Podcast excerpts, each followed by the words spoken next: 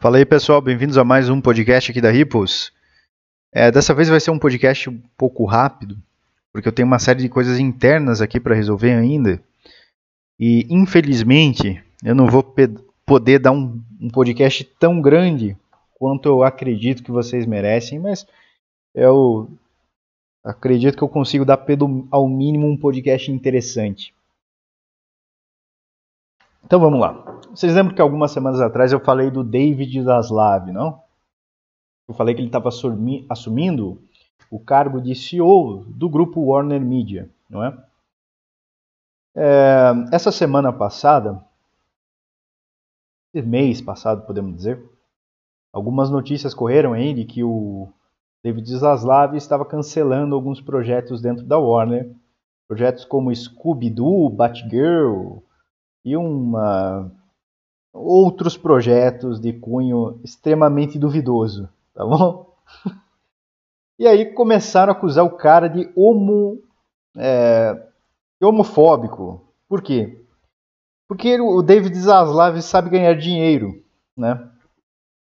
Então qualquer pessoa que é bem sucedida, seja em qualquer área que for, já é uma pessoa que para a a geração atual, que a gente chama aqui na Ripples carinhosamente de caramela, caramela Jane, né? Você, se você não sabe o que esse termo significa, você vai digitar Caramela Girls no, no YouTube e vai ver o que é lá, tá? E aí você me diz, se aquelas bonecas lá não, não dançam igual esses TikTokers estão dançando hoje, tá? E se não falam com o mesmo tom de voz, Tá? Por isso, estamos vivendo a caramelagem, tá bom?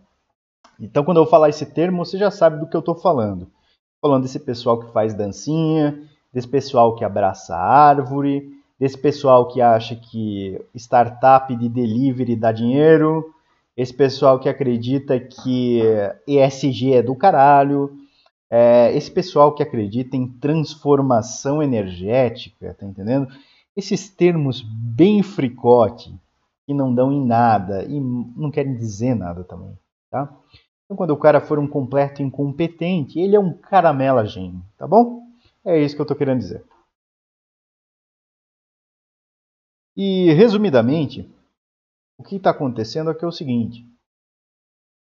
É, o Zaslav precisa recuperar aquele grupo, porque o grupo nunca foi lucrativo, né? Você olhar o balanço financeiro de Netflix, a operação Amazon Prime Video da Amazon, não são operações lucrativas, né? são operações com déficit fiscal, um déficit fiscal. Podemos dizer isso, né? Um, um termo mais financeiro. Por quê? Porque é o seguinte, filme sai caro e streaming é um serviço de assinatura. Tá? Mesmo que o cara pague lá 59 reais por mês. É difícil que isso aí movimente os bilhões necessários para você manter uma linha editorial ali. Né? Então, se você não fizer é, produções de baixo custo, ou se você não aumentar isso e fazer um, um sistema de aluguel, ou como os caras gostariam de fazer agora, que, por exemplo, a Netflix vai começar a rodar anúncios dentro da plataforma, dificilmente você vai conseguir rentabilizar um negócio desse. Eu acredito que assim, nos próximos anos a gente veja serviços como o Disney Plus aí rodar anúncios depois que o Netflix fizer essa experiência e se for bem sucedido, vai rodar nas outras plataformas também, tá? Simplesmente por causa disso que eu te falei. São é, empresas deficitárias, assim como a Uber é deficitária. Não acho que por uma empresa ter um tamanho grandioso é que ela é boa, que ela é lucrativa, que ela com certeza consegue pagar suas contas, não. A maioria dessas empresas, gente, hoje em dia sobrevive de aumento sucessivo de capital. Por exemplo, assim, vamos dizer que eles emitem 100 ações lá na bolsa e depois de um ano, se as ações valorizarem um pouquinho, eles emitem mais mil e ao longo dos anos eles vão emitindo ações, tá? Quando uma ação troca de mão, por exemplo, o Estevam vende para o para o fulano, esse dinheiro não vai para a mão da empresa. Mas quando ela abre capital, quando ela emite ações no IPO ou numa subscrição, ela capta investimentos de mercado, tá? E é assim que empresas como Netflix, Uber, é, até o Facebook, a Meta, está começando a sobreviver. Porque eles não têm realmente a capacidade de gerar mais caixa. Simplesmente por quê? Porque não estão sendo tão bons para o mercado. As pessoas estão mudando a maneira que eles consomem, a maneira que eles gastam tempo online e também, no caso do David Zaslav, da Warner Media, a forma que eles assistem o conteúdo. Tá? É, eu não sei se ele vai sobreviver a isso, se não vão escalpelar esse cara antes do fim do ano aí. Tá? Mas a gente já está vendo cancelamento e demissão em massa. Não só nos serviços tipo Warner Media, mas como Netflix também. Tá? Parece que o pessoal está se tocando. E com o aumento da taxa de juros lá pelo Federal Reserve, esses caras vão ter que render acima da inflação, senão eles vão começar a diminuir de tamanho. Né? Olha, eu acredito aí que nos próximos meses até a inflação nos Estados Unidos supere a inflação do Brasil. Tá? Porque é, é nítido que a gente já entrou aí numa provável deflação aqui no Brasil. Que os preços já vão começar a diminuir de volta. Não por diminuição de impostos, mas por um trabalho de aumento de taxa de juros aí realmente deu certo, apesar de tão questionável ser. Né? E assim, cara, eu realmente gostaria de ver um bom serviço de streaming, tá? Que uma série que eu até assisto eu assisto mais por causa do, do buzz que gerou do que por gostar mesmo do negócio, sabe? Para mim é muito difícil ficar na frente de uma TV. Mas eu vi que tava muita gente falando do The Boys, né? Uma série lá da Amazon Prime. E eu fui assistir aquilo lá para ver qual que era. E realmente a série é muito bem trabalhada, muito bem feita do ponto de vista o seguinte: ele envolve tanto uma coisa é, atual num arquétipo de crítica que fica até legal de você assistir. Fica até legal de você pegar, sabe, uns umas umas coisinhas ali e assistir essa série, sabe? É até legal. E segundo, eles não têm uma linguagem polidinha. Sabe? Eles falam as coisas com o nome que eles deviam ter. é até de, difícil de você assim, acredito que a minha geração, a geração que nasceu ali nos anos 90, entender como isso rola, cara, porque era normal você ouvir palavrão na televisão, era normal você ver um, uma banheira, tinha uma banheira, uns caras catando sabonete, uns caras e umas minas catando sabonete. No meio da tarde de domingo. e hoje em dia o negócio tá tão chato, mas tão chato, que qualquer coisa com qualidade já é prontamente sacaneada, tá entendendo? É por isso que eu acredito que esses caras assim estão fazendo filmes tipo She-Hulk, Hulk, sei lá o que que é isso.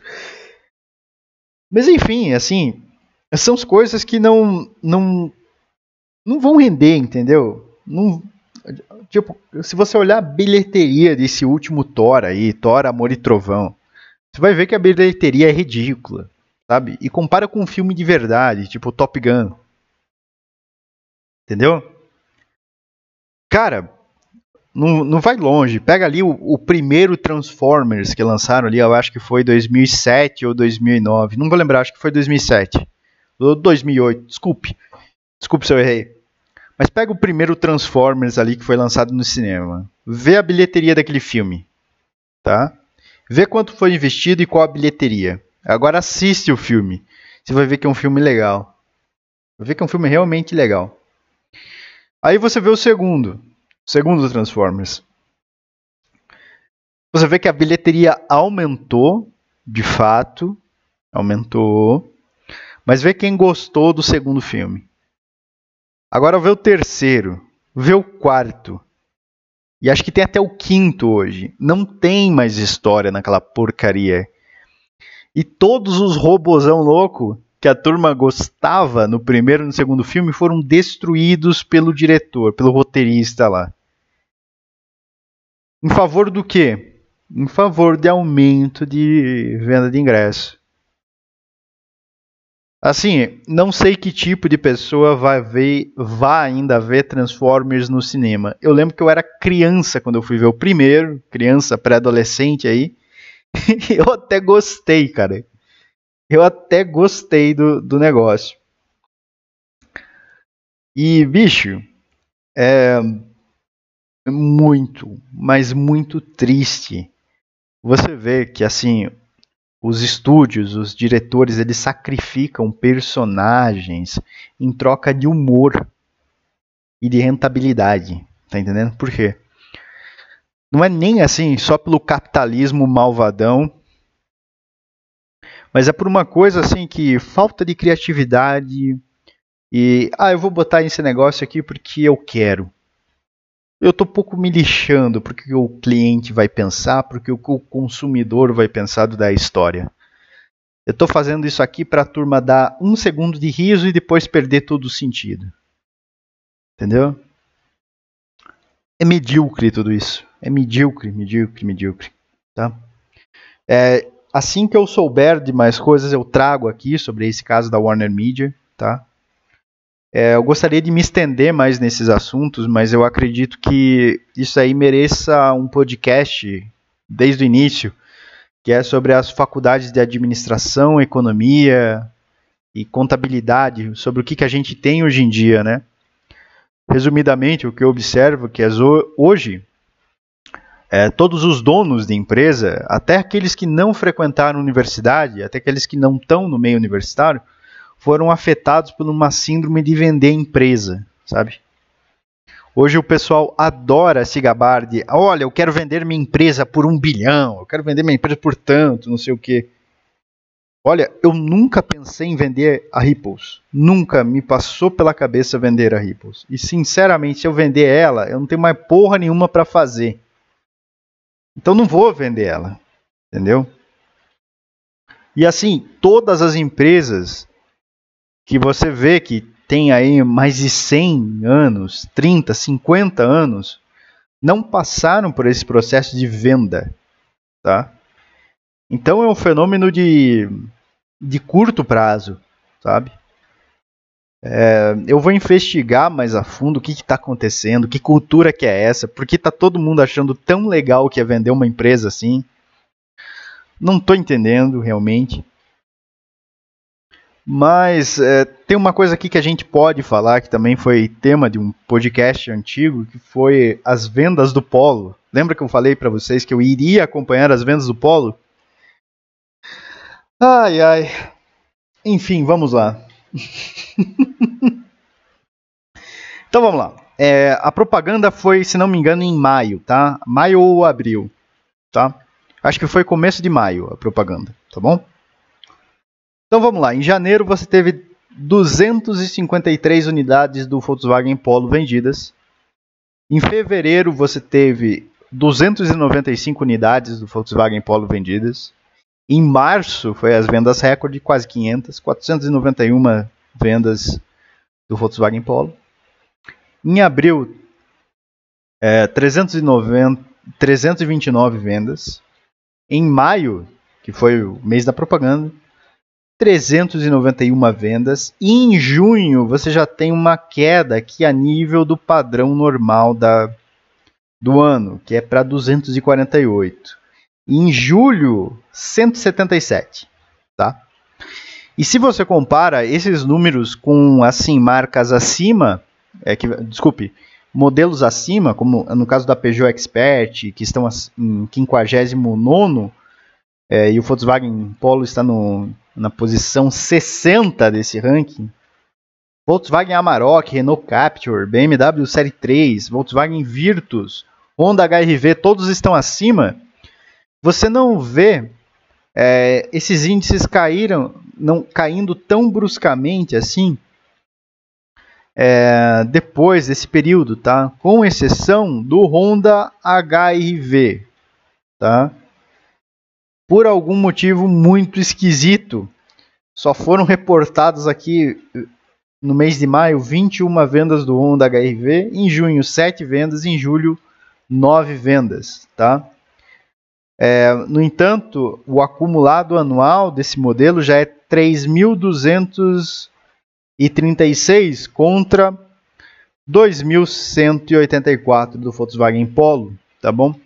Então aqui é realmente algum fator de marca essa redução aqui. Eles não estão oferecendo mais o modelo, provavelmente.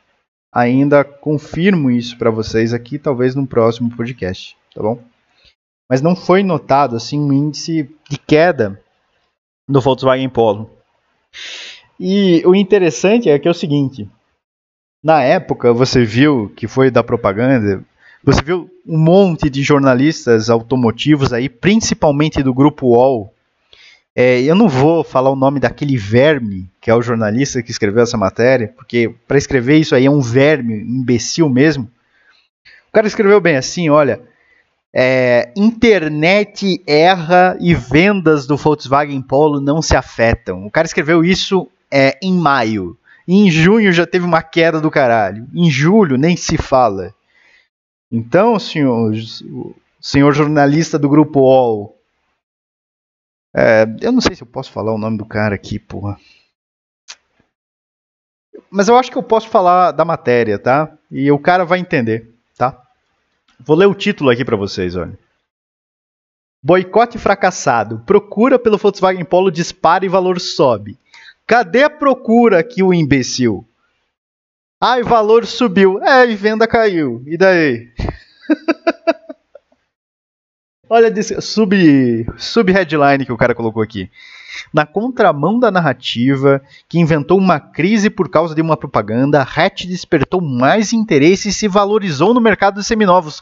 Cadê? Cadê essa porra dessa valorização? Cadê essa porra de interesse que a Volkswagen vendeu até menos, filho de uma puta? Seu imbecil! Puta que pariu! Como é que um cara desse se diz jornalista? Olha, eu vou ler é, vou ler a descrição dele, tá? Do, do, perfil de quem escreveu essa matéria sem citar o nome, porque eu não falei com o advogado da Ripples para saber se isso, se eu posso falar o nome desse idiota, tá? Aqui, olha. Então, abre aspas. Fulano de tal é jornalista especializado na área automobilística há 10 anos. Ah, tão especializado que erra uma merda dessa, hein? Puta que pariu. Você se especializou em cu, ô filha da puta. Com passagens por UOL, carros, quatro rodas e agora como editor-chefe da P. Puta que pariu, contrataram esse cara como editor-chefe, meu. Nossa senhora, mas tem retardado nesse mundo aqui, hein? Puta que pariu. Adora analisar e apurar os movimentos das fabricantes. Eu tô vendo, senhor. Como se eu acompanhe o movimento aqui. Você acompanha o movimento de picas, isso sim. Ai, se foder. Instalados no país para antecipar tendências e futuros.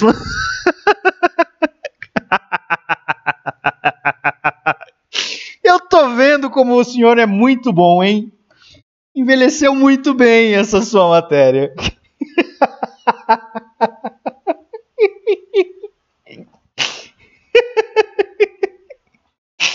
o cara é o anti. Eu lembro que o pessoal zoava isso aí do Andreasa, porra.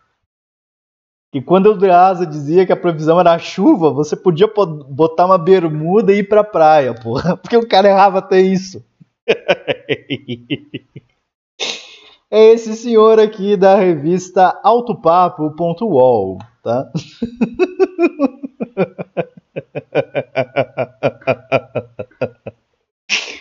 Puta que pariu, hein? Isso, olha o histórico de notícias do cara, assim, é ridículo. É ridículo. Puta que pariu. Olha aqui, ó. Ah, eu, eu, não, eu não posso falar isso, eu acho. Mas, é, enfim, você vê como é que essa gente tá todo, totalmente perdida, né? O, o pessoal não entende o que, que é o brasileiro. Eu acho que nas, nas redações aí o pessoal vive na Angola, em algum lugar assim, sei lá, na, na Zâmbia, sei, sei lá onde é que esses caras vivem, mas eles não vivem no Brasil. Eles não entendem nada de Brasil e nada do brasileiro, porra. Olha, modéstia à parte, nenhuma campanha de marketing que a Ripples fez até hoje deu errado, tá?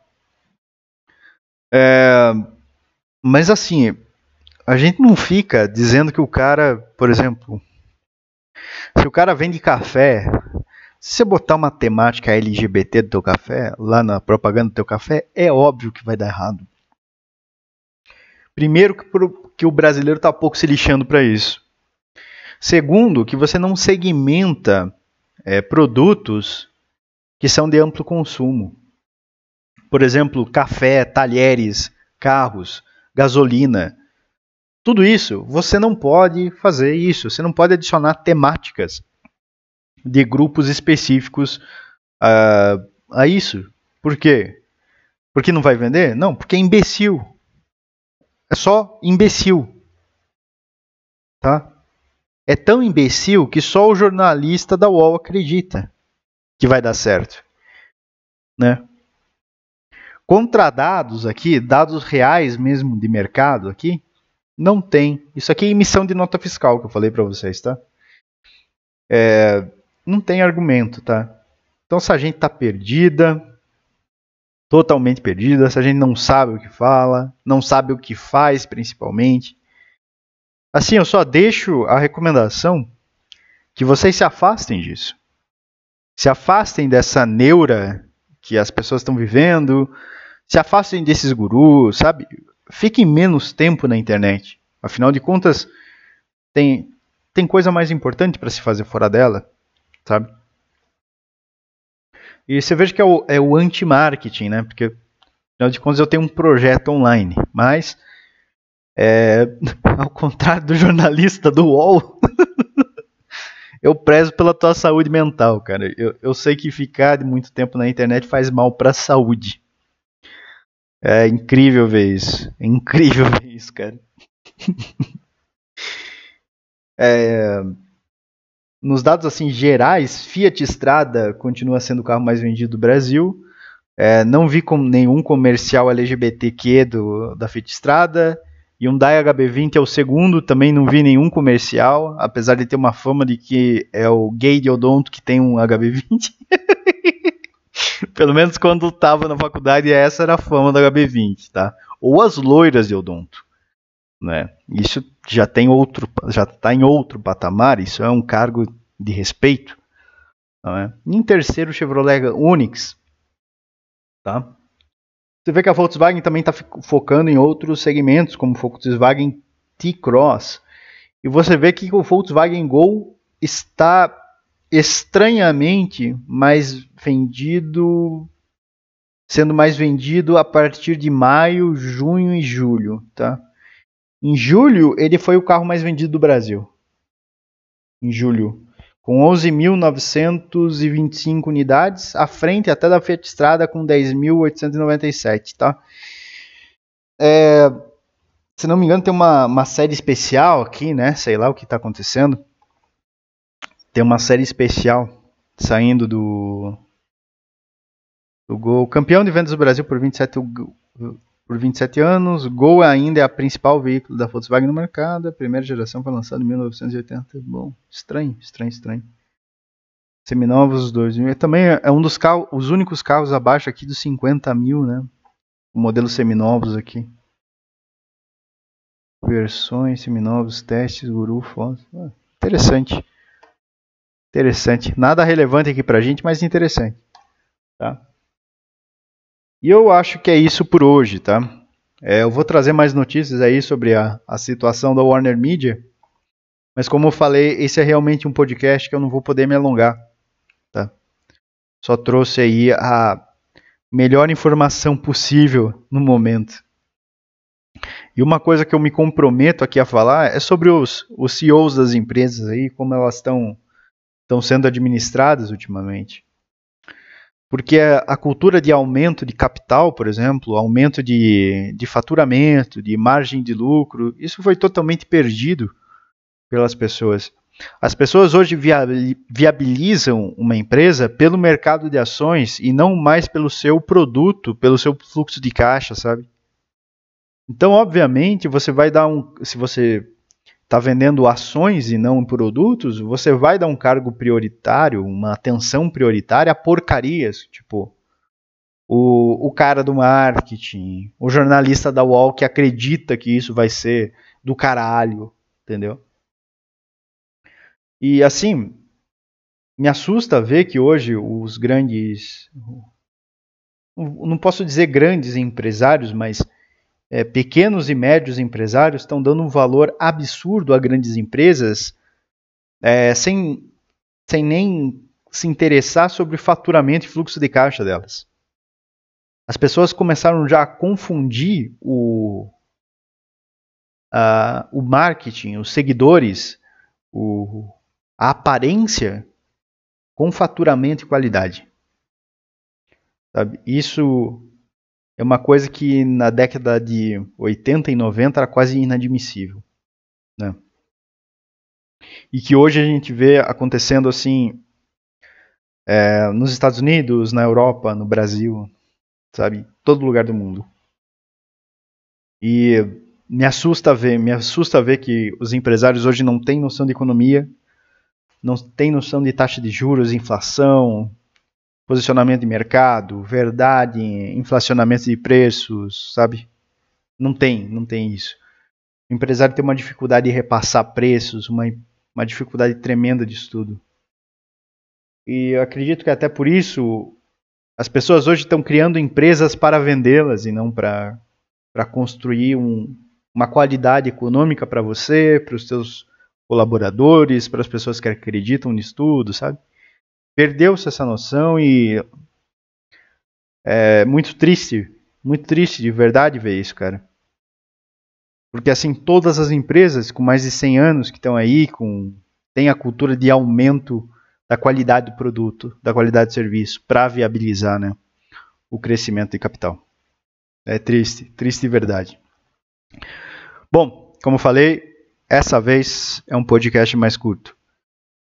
É, quero agradecer a todos vocês aí que escutam esse podcast. É um podcast pequeno ainda, mas a gente já superou aí. Cara, tem mais de 100 mil visualizações essa porra. É legal. É legal ver isso. É, eu não achei que ia chegar nesse patamar. Eu não achei que a gente ia ter tantas visualizações por episódio, tá? É bem legal. É, eu não sei ao certo que plataforma você escuta esse podcast, eu sei que menos de 50% é do Spotify. E mais de 50% são de outros, tá? E não sei por onde você ouve, mas, cara, quero agradecer. É, fico feliz que você, pelo menos, me ouça aí diariamente. Fico feliz também com vocês que enviam perguntas. Pode mandar pergunta engraçada, sei lá, contar um caos empresarial, perguntar de algum aspecto. Eu não vou medir, sabe? É, os xingamentos até eu vou responder, porque é o seguinte, é, para você xingar uma pessoa, você tem que ser, tem que ser bom em xingar, tá entendendo? E o pessoal que me xingou até agora não cumpriu esse papel. Sabe? Tem que aprender a xingar para eu responder você aqui. Então, um xingamento tão michuruca que não dá nem para eu tirar uma com a tua cara. Entendeu? Vai ficar até feio para mim responder esse negócio, cara. Então, assim que isso melhorar, eu respondo até isso. Beleza? Um abraço aí, pessoal, e até semana que vem. Valeu, obrigado.